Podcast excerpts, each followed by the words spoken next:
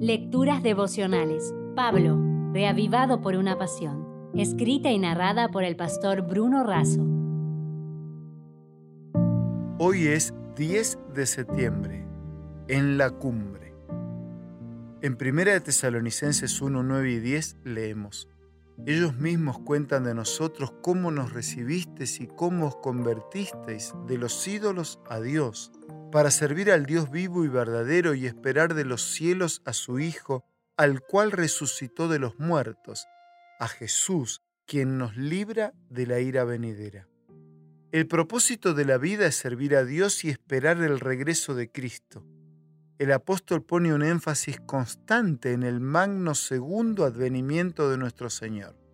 Esa espera no es ociosa, es una espera combinada con la acción por eso el apóstol presenta a Cristo como el Hijo de Dios y su resurrección es una prueba de ello. Aldo cuenta que el viento helado golpeaba su rostro.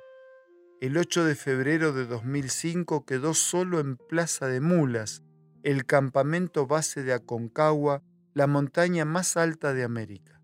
Su compañero de expedición tuvo que regresar a casa por una molesta lesión en su rodilla.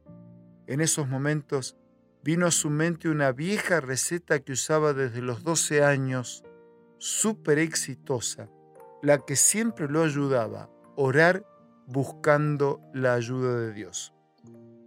En su mochila estaba la sección de la Biblia con los salmos, proverbios y eclesiastés.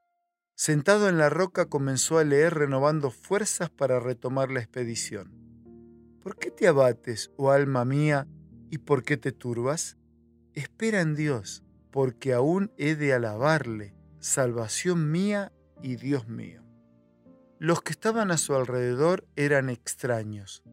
Nadie sube con desconocidos. Tres escaladores decidieron seguir juntos y ayudarse mutuamente. Aldo subió solo. Esto era muy peligroso, no solo por los accidentes, sino también por la salud.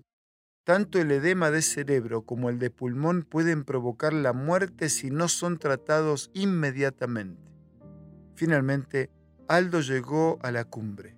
Terminaron las piedras y el piso se hizo plano. Alguien lo abrazó y le dijo, llegaste, y llegaste solo. Aldo solía contar que subió la concagua solo, pero que en realidad él está seguro que no lo estaba.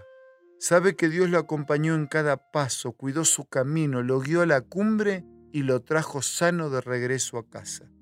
Nosotros también estamos escalando los últimos tramos de la escarpada historia de este mundo. Tenemos que hacer cumbre en el monte Sión. No estamos solos. No podemos quedarnos en la base del campamento.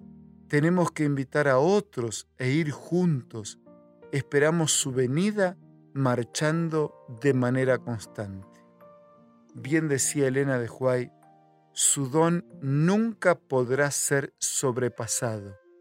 El Calvario representa su obra cumbre. Junto con mi abrazo, te dejo la última frase de nuestra reflexión de este día. En la cumbre del Calvario, Jesús hizo su obra cumbre para que pronto hagamos cumbre en su reino y para siempre. Si desea obtener más materiales como este, ingrese a editorialaces.com.